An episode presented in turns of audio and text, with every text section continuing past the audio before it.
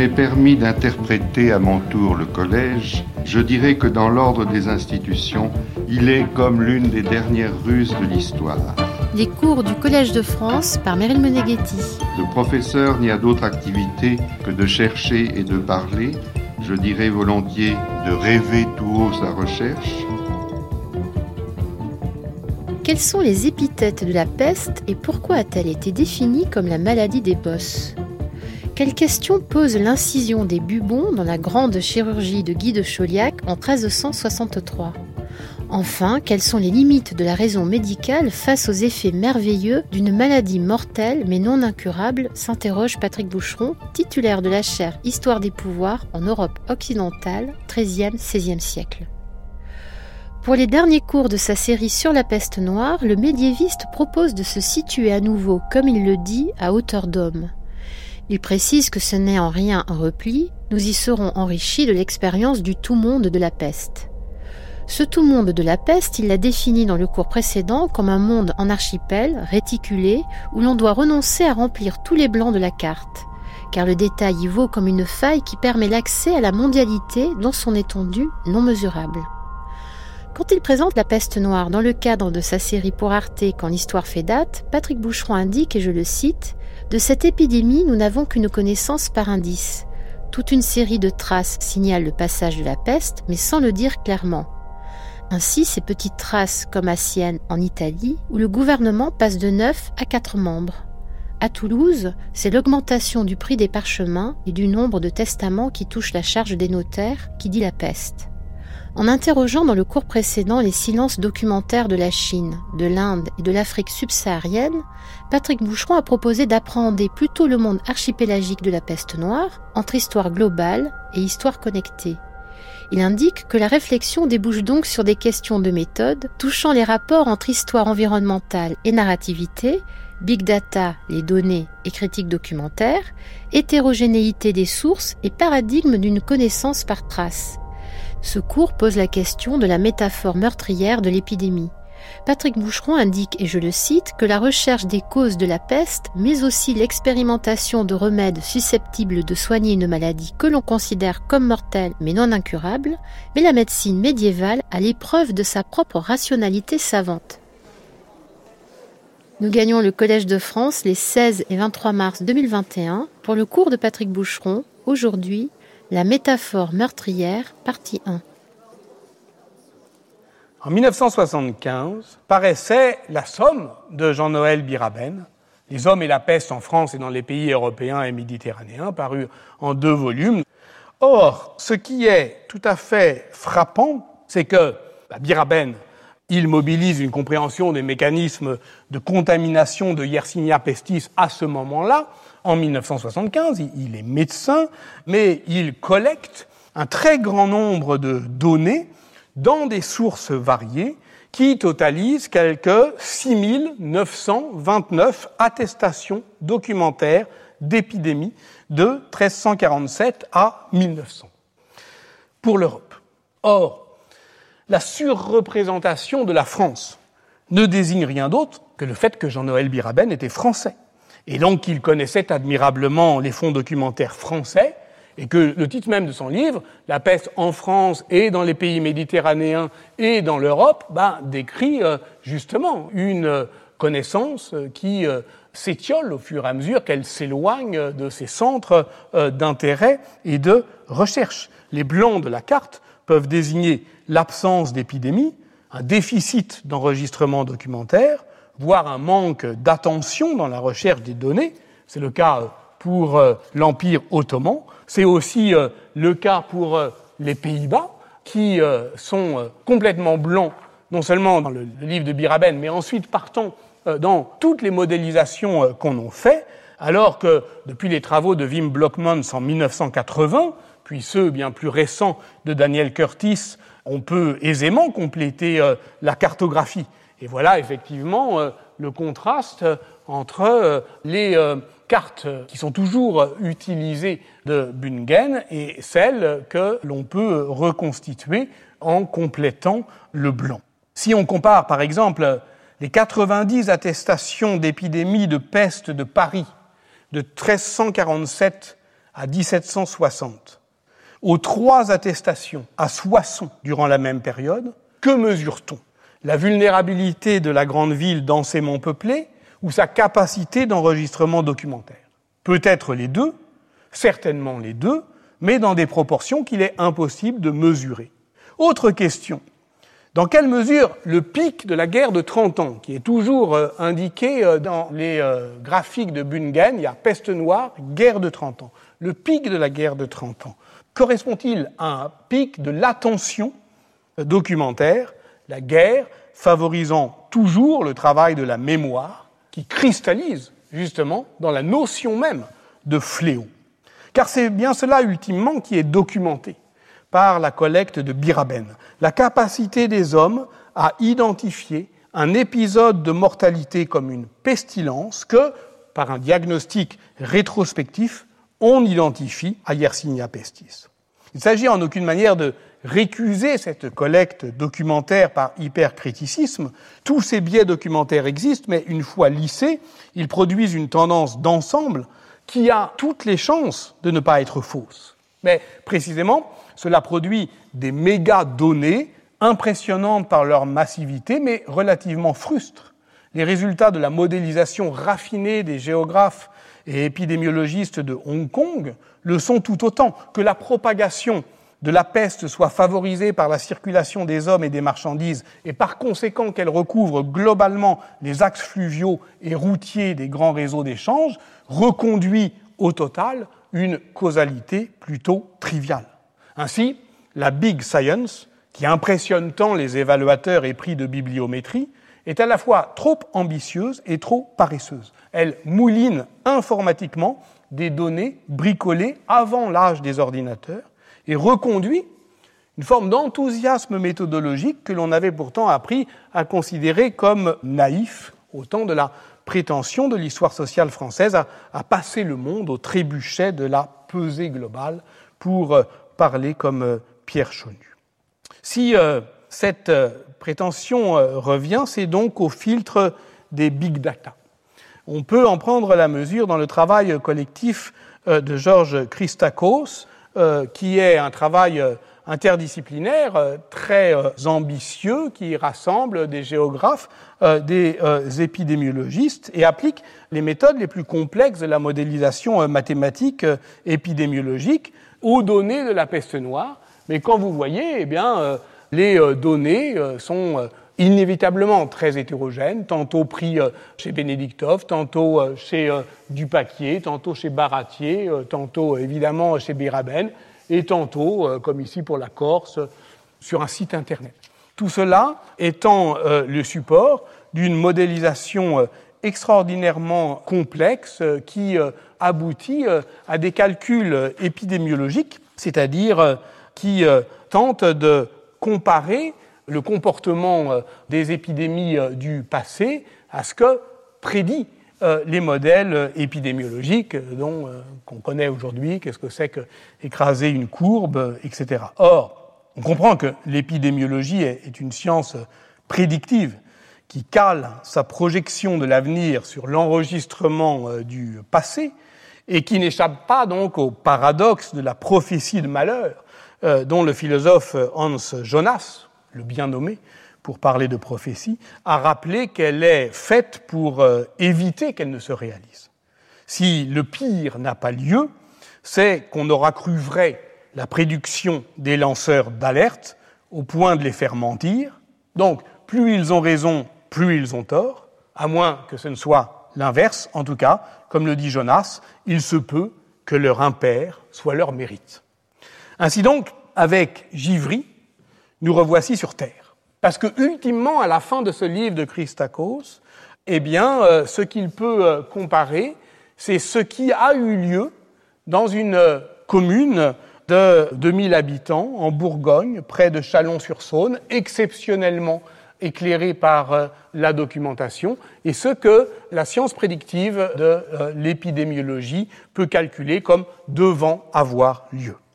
Ce gros bourg de Givry n'est remarquable que par un hasard de l'enregistrement documentaire. Les archives communales ont en effet conservé un petit registre de dix cahiers de papier où euh, le curé, ou plutôt les curés successifs, notaient les décès et les mariages, chaque nom étant suivi d'une somme qui correspond euh, aux frais et dépenses de luminaires, les cierges utilisés pour les cérémonies. Il s'agit donc d'un livre de comptes davantage que d'un recensement qui couvre euh, les années 1303-1357, dit l'inventaire, mais de manière plus massive 1334-1357, et que les curés se transmettaient. Le prêtre ou son vicaire note en moyenne 5 à 6 inhumations par mois à Givry. En juillet 1348, il y en a 11. En août, 110. En septembre, 302. Puis encore 168 en octobre et 27 jusqu'au 19 novembre, date à laquelle l'enregistrement s'interrompt. Que s'est-il passé?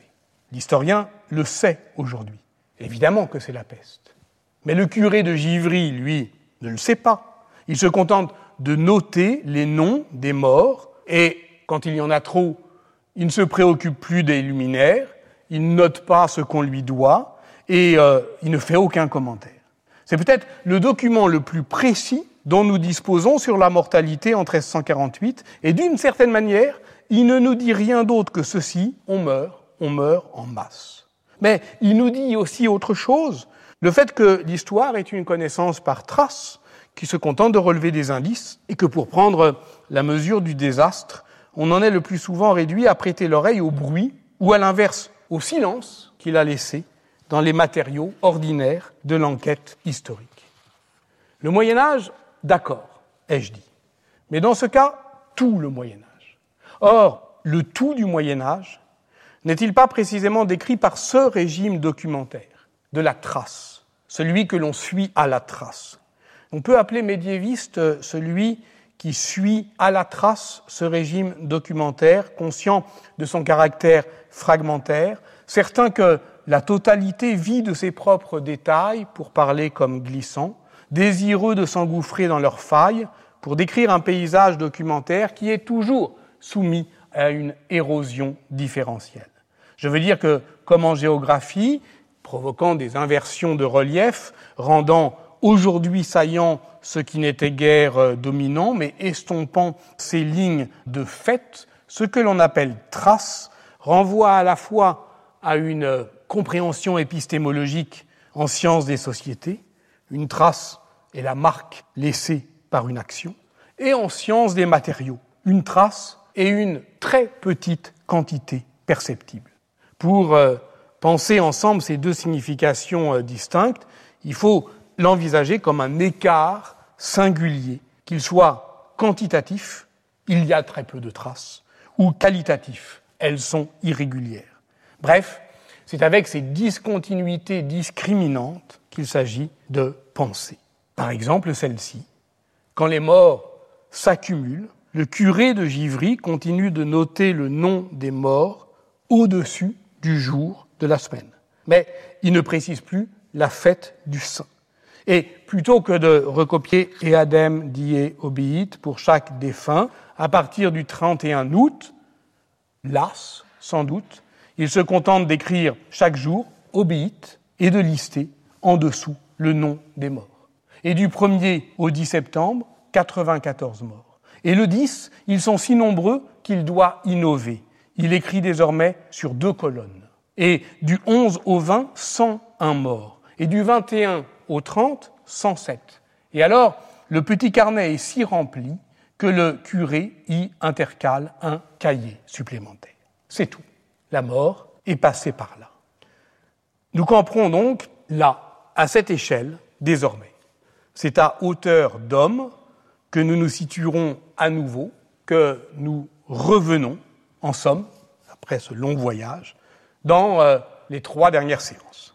Mais ce n'est en rien un repli, nous y serons euh, enrichis de l'expérience du tout monde de la peste, je l'espère, comme chez Édouard Glissant, le lieu s'ouvre au vrac des horizons, parce que le tout monde, écrivait-il, c'est le monde que vous avez tourné dans votre pensée pendant qu'il vous tournait dans son roulis. C'est dans son roman Tout monde, et aussi euh, dans la cohée du Lamentin, cette phrase, la totalité réalisée des données connues et inconnues de nos univers. Le sentiment qu'elle nous occupe infiniment, comme sur un plateau de théâtre, que nos postures se partagent et où nous grandissons sans limite. La certitude aussi que la plus infime de ces composantes nous est irremplaçable. Mortelle ou mortifère, contagieuse, ardente, cruelle, dangereuse, ignée, violente, infecte, ennemie du genre humain, fiévreuse, plombée, surprenante, compagne de la mort, automnale, enflambée, ravissante, ennemie, triste, misérable, vilaine, menaçante, traîtresse, soudaine, odieuse, meurtrière, terrible, maligne, sanglante, outrageuse, dommageable, stygienne, rigoureuse, aspre, noire, charbonneuse, mauvaise, épouvantable, commune, méchante, impitoyable, homicide, malheureuse, détestable, létéane, enragée, mal, bosse, inexorable. Voici les mots pour la dire, ou plus exactement pour euh, l'envelopper, pour l'escorter, les épithètes de la peste.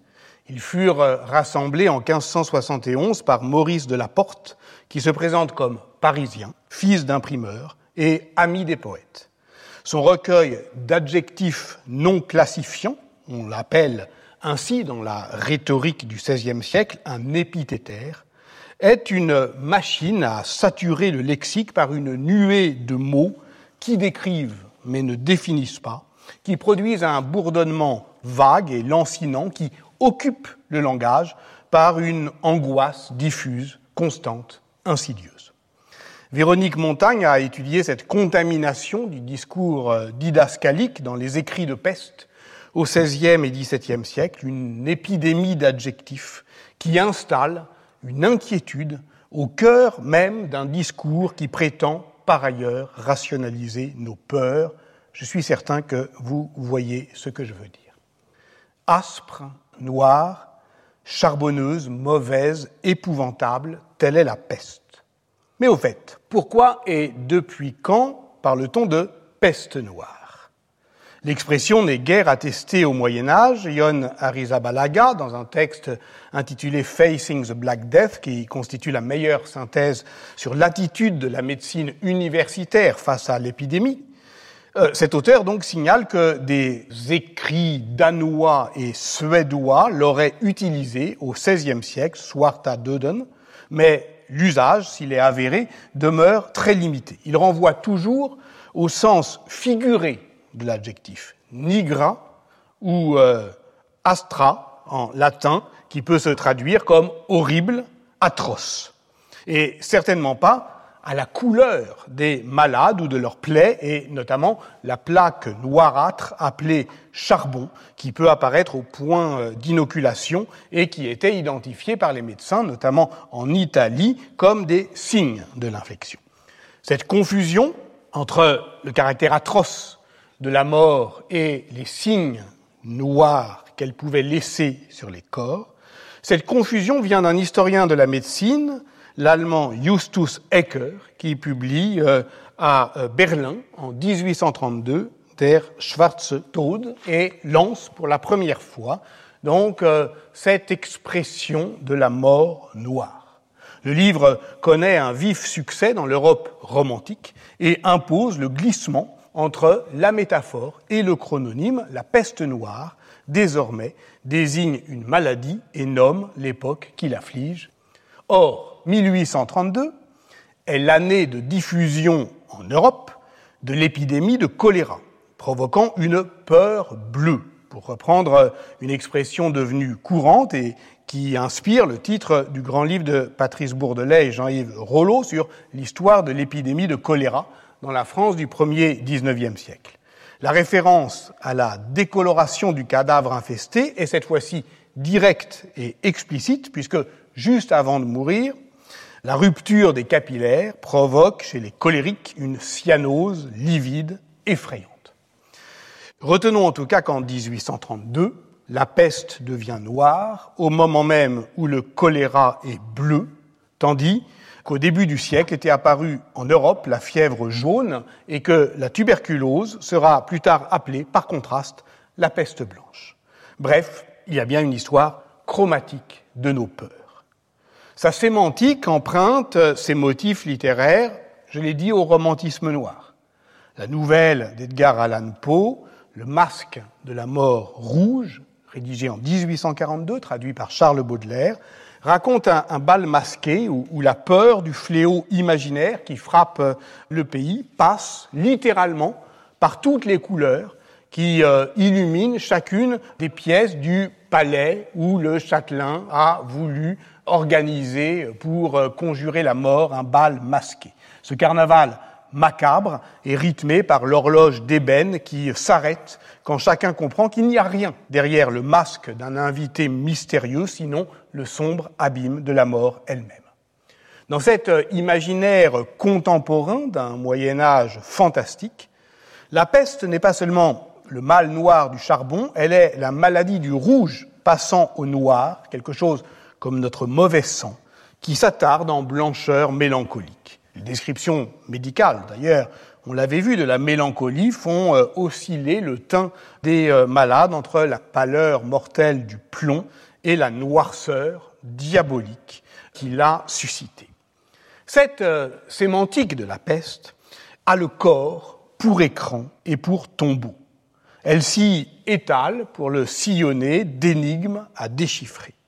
L'art de la médecine consiste à savoir lire ces signes corporels, à discriminer ce qui, sur la surface du corps, trahit la nature de l'affection et annonce son issue probable. Ce que, dans la clinique, on appelle le passage du diagnostic au pronostic. L'étiologie de la peste est, je n'y reviens pas, bien connue, et même s'il existe d'autres formes que bubonique, elle peut être pulmonaire et septicémique, mais aussi bien plus rarement pharyngée et méningée, ces formes peuvent produire des signes discrets ou peu discriminants, et voici d'ailleurs pourquoi le bubon, qui n'est pas vraiment euh, pathognomonique, comme l'on dit, c'est-à-dire euh, un signe clinique ou un symptôme qui désigne à coup sûr et de manière univoque une maladie spécifique, le bubon, donc, est le faux ami du rétro-diagnostic parce qu'il est tellement visible qu'il détourne l'attention des autres manifestations de la maladie qui peuvent précisément s'en passer. Ce qui désigne la peste, c'est sans conteste l'inflammation, l'enflure des ganglions lymphatiques drainant l'infection, ganglions euh,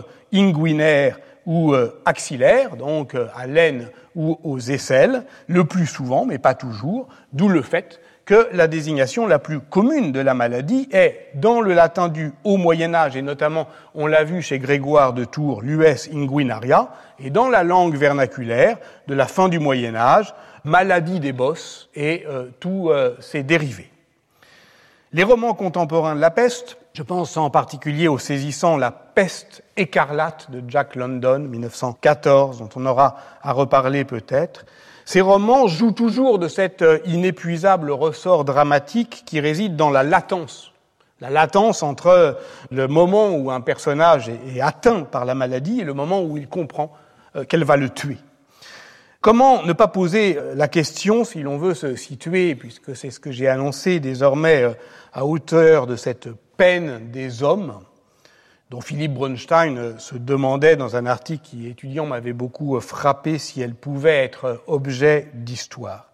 Est-ce que, en cas d'épidémie de peste, on s'alertait aux premiers symptômes, les fièvres, les vomissements, les céphalées, que la médecine actuelle décrit comme possiblement légers Ou est-ce que on n'y prenait pas garde parce que on postule généralement euh, que le seuil de sensibilité à la douleur était euh, plus élevé euh, qu'aujourd'hui, mais au fond, qu'en sait-on?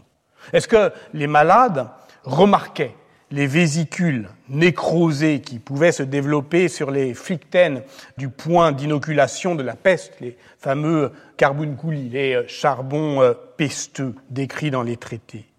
En tout cas, une chose est certaine, il ne pouvait certainement pas passer à côté de l'apparition des premiers bubons, puisque le manuel actuel de l'OMS consacré euh, à la peste, toujours endémique, je le rappelle, décrit leur apparition comme brutale au bout de deux à six jours d'incubation est comme, je cite, horriblement douloureuse. Voici pourquoi la description la plus simple, la plus frontale, la plus proche sans doute du ressenti des victimes est celle que donne la chronique latine du carme parisien Jean de Venette, que j'avais déjà cité. Ils avaient tout à coup des grosseurs sous les aisselles et dans l'aine, ou les deux, et l'apparition de ces grosseurs était un infaillible signe de mort, signum mortis. Pour eux peut-être, le moment où on comprend. Mais cette soudaineté qui laisse euh, hébété, incrédule, contredit, comme on l'a déjà remarqué aussi, les descriptions hallucinées d'Antonin Artaud, qui fait de l'épopée d'un corps euh, martyrisé par une éruption euh, intérieure, le drame de son théâtre de la peste. Je cite Artaud.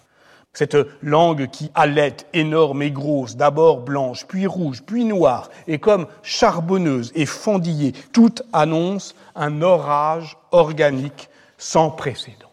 Mais parlons euh, précisément de ces signes annonciateurs. Signum mortis, pour Jean de Venette. Cette expression ne pouvait pas être vraiment employée par un médecin du XIVe siècle, car ainsi que l'a noté Daniel Jacquard, ces médecins répugnaient à poser un diagnostic de mort et peinaient à discerner les maladies incurables.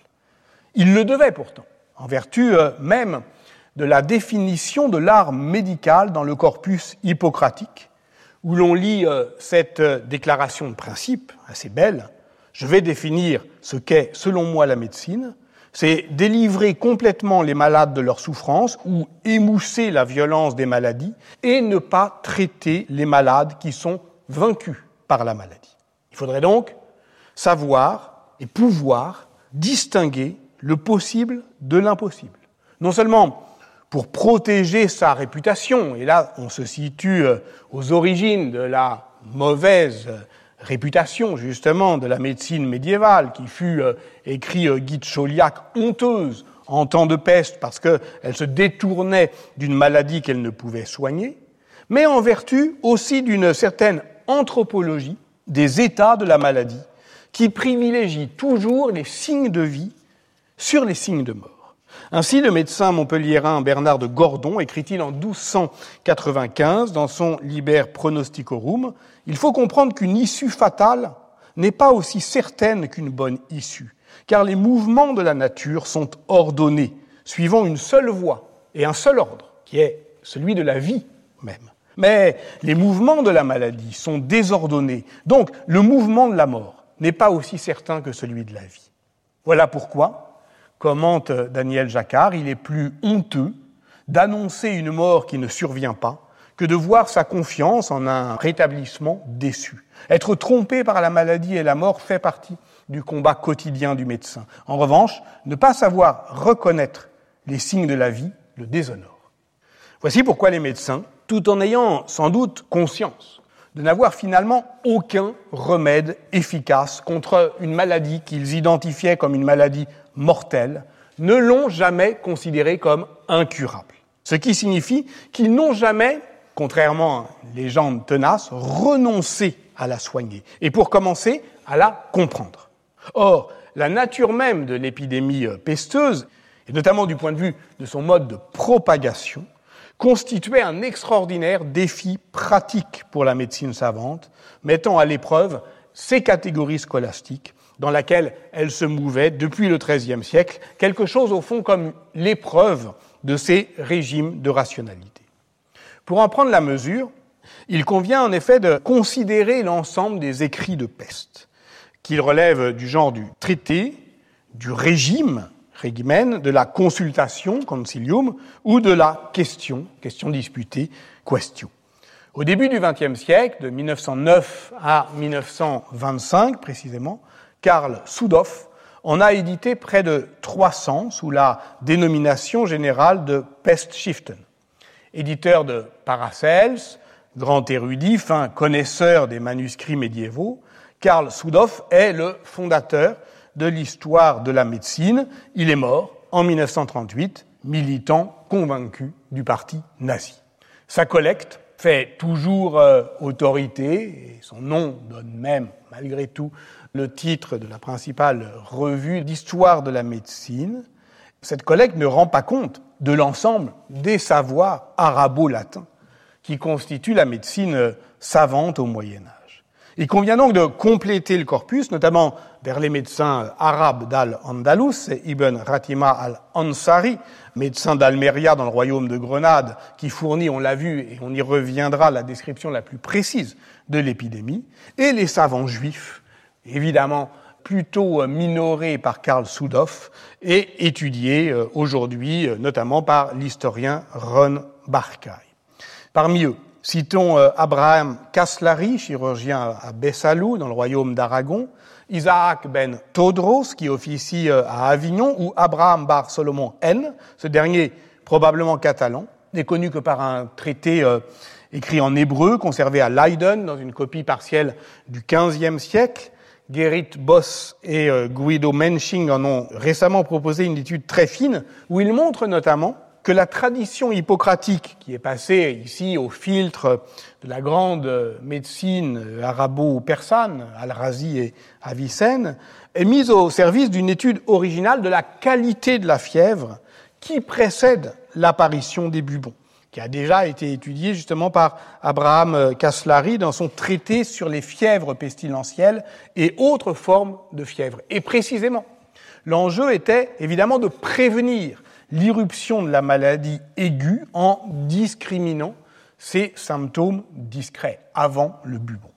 Cette tradition médicale juive peut se reconstituer en suivant les itinéraires des médecins comme euh, Eliyahu ben Avram, issu de la diaspora euh, séfarade, qui, après l'expulsion de 1492, quitte l'Espagne pour l'Italie du Sud, où il parfait euh, sa formation, puis trouve refuge à Constantinople. Et là, il devient Ilyas bin Ibrahim, se convertit à l'islam, dédie euh, son important traité au sultan Selim Ier, dont il devient le médecin personnel. Et à ce moment-là, comme l'a montré Nurket Varlik dans son livre Plague and Empire, l'Empire ottoman est l'un des hauts lieux de la médicalisation des savoirs politiques de la peste, inspirant euh, les politiques de prévention euh, publique qui sont euh, exposées dans le traité sur la peste de Ahmed Taskoprizad, théologien du XVIe siècle, qui ressaisit à ce moment-là toutes les connaissances disponibles sur l'épidémie. C'est donc à cette histoire connectée, partagée, élargie des savoirs de la peste qu'il faudrait pouvoir s'attacher si on veut produire un tableau complet de ce qui fondait les politiques de prévention dont on aura évidemment largement à reparler. Mais revenons à 1348. Toujours dans cette articulation entre médecine savante et pouvoir royal. Et penchons-nous sur un seul texte très célèbre, l'avis euh, promulgué en octobre 1348 par la faculté de médecine de Paris, qui est adressé au roi de France Philippe VI de Valois, le Compendium des épidémias, rédigé alors que la peste commence à produire euh, ses euh, ravages à Paris. On est en octobre 1348, les premiers morts attestés, c'est en Île-de-France et à Roissy fin août 1348. Donc en octobre, on n'est pas encore euh, au pic de l'épidémie. Cette consultation, elle connaît une grande euh, diffusion manuscrite à l'échelle européenne. On en a repéré au moins 25. Je dis au moins parce qu'en fait, l'édition critique de ce texte est assez ancienne. Elle date de 1888. Elle est due à Émile Rébouy dans son étude historique et critique de la peste. Et elle est assez largement euh, fautive. Il faudrait pouvoir la reprendre sur d'autres bases textuelle parce que le manuscrit a aussi circulé dans une version euh, abrégée qui a été euh, traduite en français dès la fin de l'année 1349. Donc on est vraiment dans une expertise d'urgence fin 49 ou début 50, et qui est conservé dans un manuscrit de la Bibliothèque nationale de France, qui est le manuscrit 2001. Donc en fait, il faudrait, euh, je l'ai dit, reprendre cette étude, mais à partir non pas des unités textuelles, mais des unités codicologiques. Ainsi, par exemple, le manuscrit latin 11227, toujours de la Bibliothèque nationale de France, dont Daniel Jacquard a suggéré qu'il a pu être composé par Pierre de Damouzy, euh, maître régent de la faculté de médecine de Paris entre 1325 et 1328, médecin de Marguerite de France, comtesse de Flandre, qui a rédigé euh, à Reims un tractatus qu'il date lui-même du 18 août 1348. Et évidemment, la précision est importante car à ce moment-là, la peste n'a pas encore atteint Reims. Il écrit donc en attendant l'épidémie, pour la prévenir. Et le recueil qu'il compose ensuite comporte le Lilium Mediciné du Montpelliérain euh, Bernard de Gordon, écrit avant la peste, son propre traité, rédigé donc en attendant la peste, le Compendium de Paris, écrit au début de la peste, un traité anonyme d'un médecin de Montpellier qui est adressé à l'Université de Paris en mai 1349, donc six mois après la consultation, qu'il a manifestement lu et auquel il répond, et enfin une note également anonyme sur les causes astrologiques de l'épidémie, mais reprenant un régime préservatif de la peste qui se lit dans l'abrégé euh, français du compendium parisien. Tout cela, effectivement, euh, crée euh, des manuscrits composés et composés avec différentes strates de connaissances de la peste qu'ils prétendent prévenir. À la vue des effets dont la cause échappe à la perspicacité des meilleures intelligences, lit-on dans le prologue du compendium, l'esprit humain tombe dans l'étonnement. Mens humana in admirationem deducitur. Mais il désire évidemment s'en extraire, parce qu'il y a en lui, je cite toujours, un besoin inné de poursuivre le bien et le vrai, et aussi parce que, accessoirement, les experts ne souhaitent pas décevoir le roi qui leur réclame conseil. Il s'agit donc d'aller chercher par la lecture euh, des anciens, mais aussi des modernes, mais aussi de la pratique, les causes des effets merveilleux. Le collectif de savants prévient donc son royal protecteur. Soucieux du bien public, ils feront leur possible pour déterminer les causes de cette maladie nouvelle et effrayante, ces belles professions de foi quant à la raison qui pourrait rendre compte du mal. Ils suggèrent même quelques remèdes, mais, je cite encore, leur déclaration laisse encore ample matière à discussion, et surtout, ils ne peuvent en la matière approcher cause et remède que pour autant qu'il est dans la nature de ce problème de se soumettre à l'intellect humain. Telle est sans doute l'expression la plus juste de la volonté des médecins de rendre raison au mal. Ils croient aux ressources de la science médicale, mais ils savent aussi les limites de l'entendement humain et ils comprennent qu'il est dans la nature même de cette maladie d'éprouver ses limites, les limites de l'intelligence. La peste est ce qui nous échappe. Voilà ce qu'ils disent. Les historiens modernes ont longtemps mesuré cette mise à l'épreuve de la rationalité médiévale à partir au fond de sa capacité à résister à l'intrusion et de l'astronomie et de la magie. Mais ce faisant, ils ne font, les historiens modernes, qu'exprimer euh, leur propre catégorie de rationalité. La consultation de 1348 relaie l'opinion des astrologues. Il y a bien eu, oui, une conjonction astrale qui fut, en 1345, la remota causa, la cause lointaine de la peste. Jupiter, planète chaude et humide, a soulevé depuis la Terre de l'eau et avec elle des vapeurs nocives que Mars, planète également chaude mais sèche, a ensuite embrasées.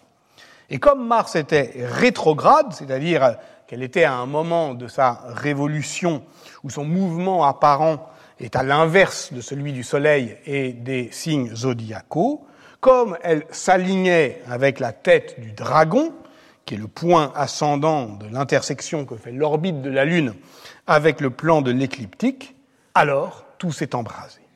Tout cela, Nicolas Veil-Parot l'explique fort bien à partir notamment des travaux de Jean-Patrice Boudet sur l'astrologue Simon de Phare. Mais si l'on dit que la conjonction astrale des trois planètes supérieures, Saturne, Jupiter et Mars, sous le signe du Verseau en 1345, fut euh, responsable de la corruption de l'air, on ne produit pas une cause fatale qui découragerait le remède. On dit juste un désordre climatique. Un désordre climatique qui constitue non pas l'explication de la maladie, mais l'une de ses causes possibles. Au moins, cette causalité euh, astrologique, qui demeure toujours à distance du système de la médecine savante, évite ce que Nicolas Veil-Parot, toujours dans cet article paru en 2004 dans la revue médiévale, appelle le recours affolé à l'explication par le châtiment divin. Il y traite également du recours aux empiricas, désignant des remèdes que la médecine savante intègre, faute de mieux, dans ses prescriptions en vertu d'une expérience thérapeutique transmise, même si celle-ci ne s'inscrivait pas dans sa doctrine, dans la doctrine galénique générale des complexions gouvernées, vous le savez, par l'agencement harmonieux des qualités froides, chaudes, sèches et humides. Or, la médecine scolastique dispose d'une notion qui est issue du canon d'Avicenne, qui permet au fond d'intégrer l'inexpliqué dans euh, l'explicable. C'est ce qu'on appelle la forme spécifique, qui est une combinaison de qualités premières transcendant la complexion dont elle est issue. Donc ça veut dire que même si, au fond, on ne peut pas l'exprimer dans la théorie des humeurs, on peut malgré tout, avec la notion de forme spécifique, l'ajuster à une description du réel. Les médecins parisiens consultés en 1348 ne disent pas autre chose de l'air vicié responsable de la peste. Nous croyons, écrivent-ils, que la présente épidémie ou peste provient d'un air corrompu en sa substance et non seulement altéré en sa qualité, qui est une autre manière de parler de la forme spécifique. Ça veut dire qu'il n'y a pas grand-chose à faire. Quand l'air est empoisonné, ben on fuit, on s'enferme, on fait un peu semblant de se protéger par des fumigations qui sont censées euh, assécher euh, les miasmes. Ainsi plaça-t-on le pape Clément VI littéralement et continuellement entre deux feux qui étaient censés euh, assécher les miasmes. Et les médecins ont pu également prescrire ou laisser prescrire, sans doute dans ce même esprit, les talismans astrologiques ou d'autres remèdes qui relèvent davantage de la magie astrale hermétique, de la magie rituelle salomonienne ou même de la nécromancie. Mais si les historiens ont noté, pour s'en inquiéter, cette double inflexion alchimique et magique du discours médical au défi de la peste, il ne faut pas nécessairement euh, l'interpréter comme une défaite de la raison, comme un découragement, comme une, tentation de l'irrationnel. C'est le cas par exemple du recours euh, à l'or potable ou de l'usage thérapeutique des gemmes qui renvoie au De Mineralibus d'Albert le Grand. La consultation de 1348, par exemple, admet que l'émeraude est un médicament remarquable contre tout poison. Or, la corruption euh, de l'air est évidemment assimilée à un empoisonnement. Donc, l'humeur viciée, qui entre ensuite euh, dans le corps comme un euh, venin, bah, doit être traitée comme un autre venin. Et voilà pourquoi euh, se multiplient en Europe, dans la seconde moitié du XIVe siècle, les traités euh, des euh, vénénis. Il n'est donc pas illogique de voir réapparaître dans les régimes princiers, notamment, à la fois la recette du thériaque, ce grand contrepoison à tout faire de l'époque romaine, ou d'autres électuaires par lesquels la richesse est ingurgitée en cordial. On leur fait bouffer leur puissance. Ainsi peut-on préconiser de réduire des diamants en poudre et, si le patient est riche, on doit ajouter des perles, de l'or en minces feuilles, de l'argent pur, des hyacinthes, des émeraudes et de la corne de cerf, lit-on dans un traité sur euh, l'épidémie au temps de Jean de Bourgogne. Alors, sans doute, Guy de Chauliac s'est-il insurgé contre ces empiricas euh, magiques assimilés à des vétulae, c'est-à-dire à la fois des vieilleries et des trucs de bonne femme. Sa grande chirurgie, qui est achevée euh, en 1363 à Avignon, mais dont le manuscrit original est perdu, on n'est même pas certain qu'il ait été rédigé en latin, circule dans toute euh, l'Europe savante à partir de son éditio Princeps, qui est imprimé à Venise en 1498, mais aussi de ses très nombreuses traductions vernaculaires, généralement par exemple en français sous le nom de Guido ou de Fleur de Guidon, qui sont étudiés notamment dans le domaine français par euh, Sylvie Bazin-Takela. Et c'est ce livre qui fixe, euh, je dirais, les connaissances anatomiques de ce qu'on appelle la chirurgie didactique, par opposition à la chirurgie opérative, dont on considère Ambroise Paré comme le fondateur. Une connaissance donc qui est euh, autorisée notamment par bah, le fait que Clément VI a accepté l'autopsie des cadavres précisément pour espérer y découvrir les origines de la maladie en 1348.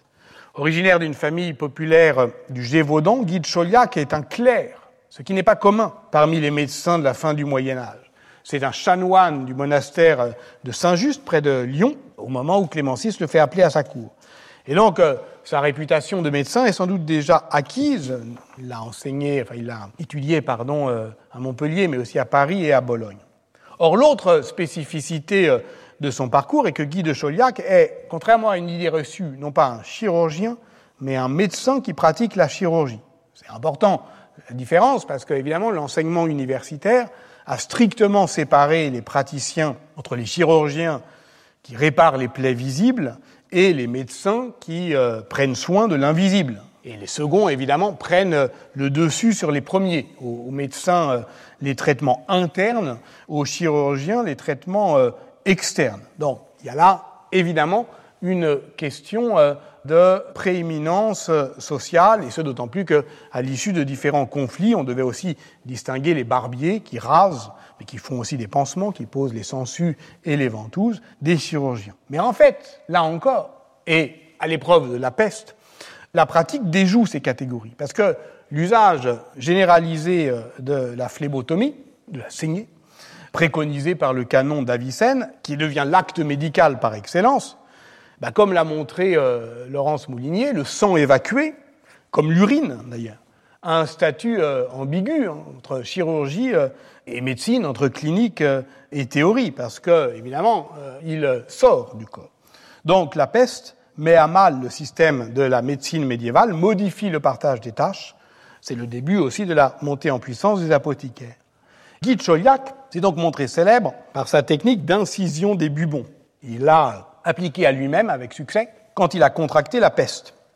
Et donc on voit que les médecins euh, médiévaux étaient évidemment sur la bonne voie, ou pas très loin en tout cas. L'étiologie de la peste contemporaine confirme que lorsque le bubon tuméfié commence à suppurer, si on parvient à le drainer euh, correctement, la guérison est possible.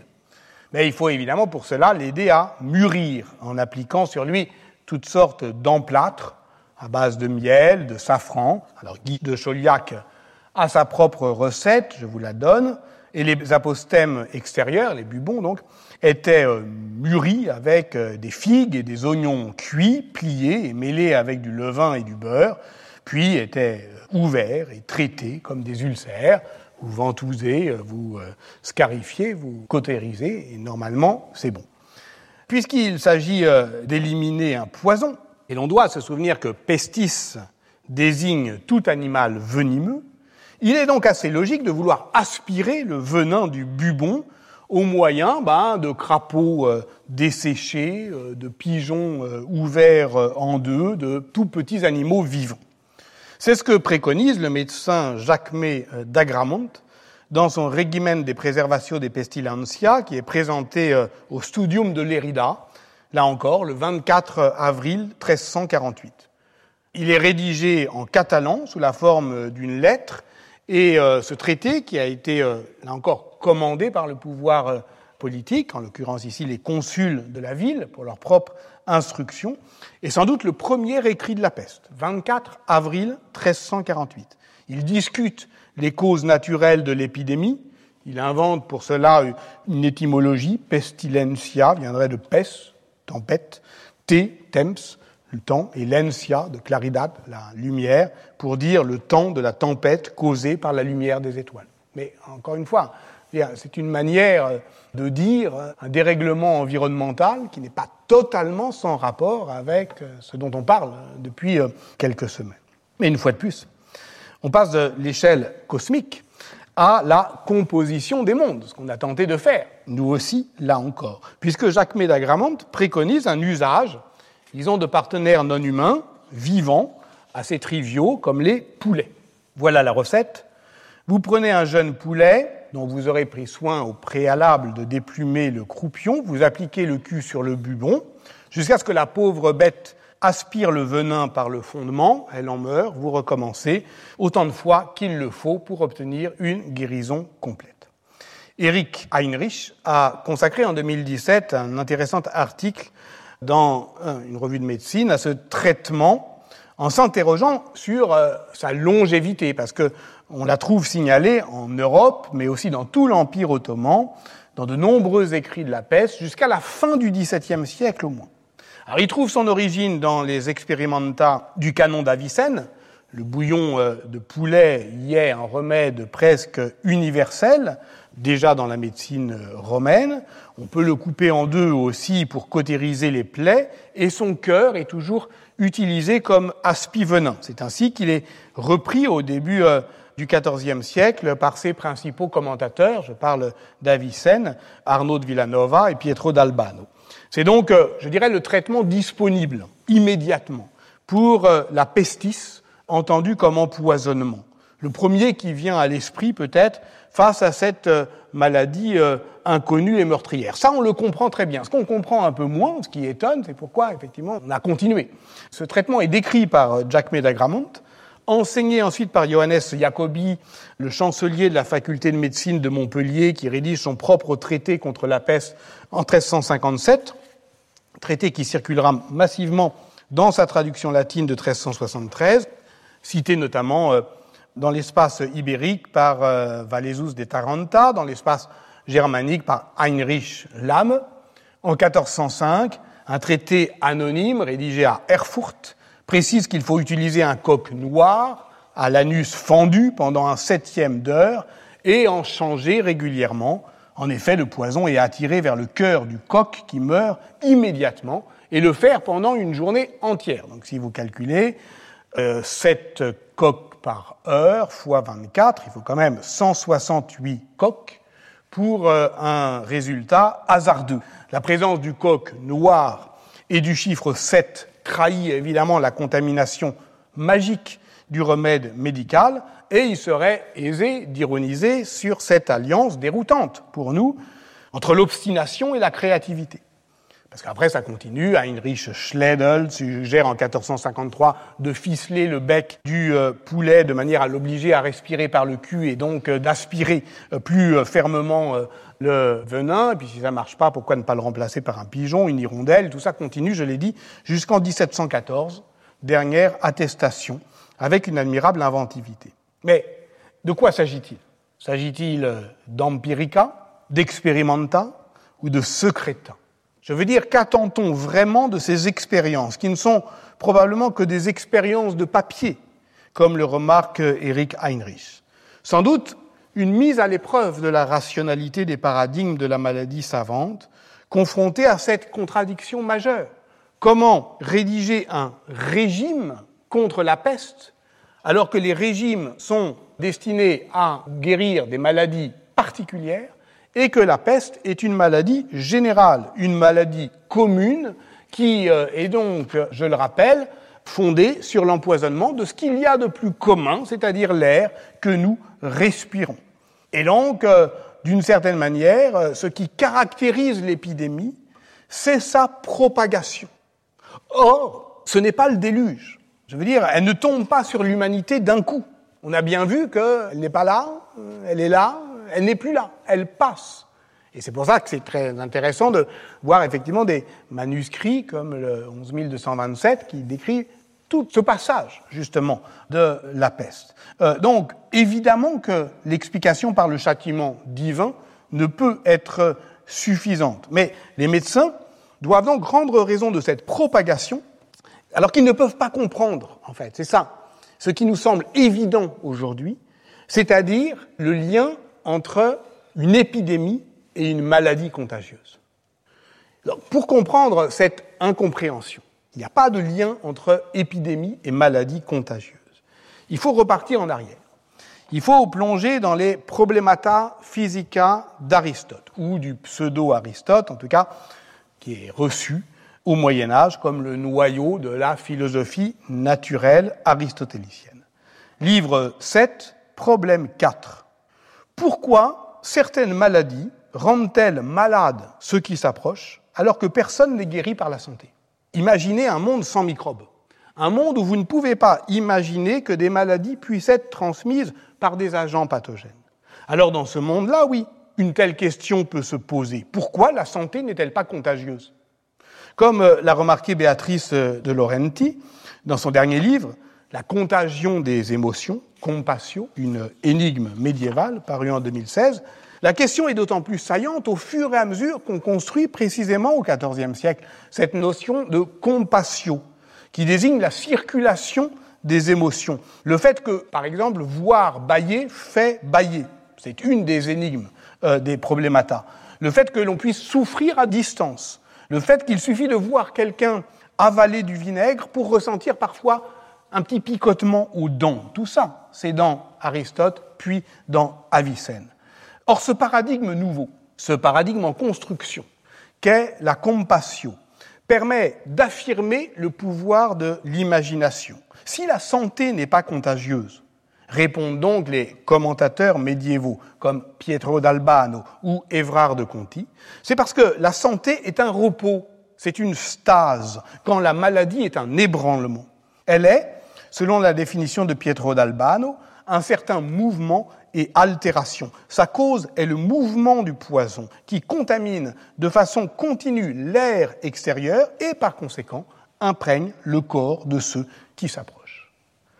Philosophe, astrologue, médecin, auteur du Conciliator, qui, comme son nom l'indique, tente de saisir d'un seul mouvement toute la philosophie naturelle, Pietro d'Albano, qui meurt à Padoue en 1316, est l'un des commentateurs italiens qui impose le canon d'Avicenne, c'est-à-dire l'encyclopédie médicale rédigée en arabe au XIe siècle par le philosophe perse Ibn Sina, comme la base de l'enseignement de la médecine universitaire. Et ce, avant 1347. Gentile da Foligno en produit le commentaire le plus complet à partir de 1325. Et comme l'a montré Joël Chandelier, cet immense travail théorique il rend disponible la possibilité d'une contagion humaine que la théorie antique du corpus hippocratique et galénique excluait par principe. Une contagion qui n'est pas, on l'a déjà dit, par contact, mais par imprégnation de l'air par euh, des humeurs euh, viciées. Les humeurs ne peuvent pas se déplacer d'un corps à l'autre, mais les vapeurs qui émanent du patient infecté peuvent corrompre l'air environnant et atteindre un autre patient, pourvu que celui-ci ait une disposition de la complexio, comorbidité, une disposition morbida qui le rend apte à la contracter. Or, cette disposition peut être matérielle, mais, et c'est ça évidemment qui est la clé du truc, elle peut être aussi immatérielle. Et donc la contagion va dépendre de l'imagination.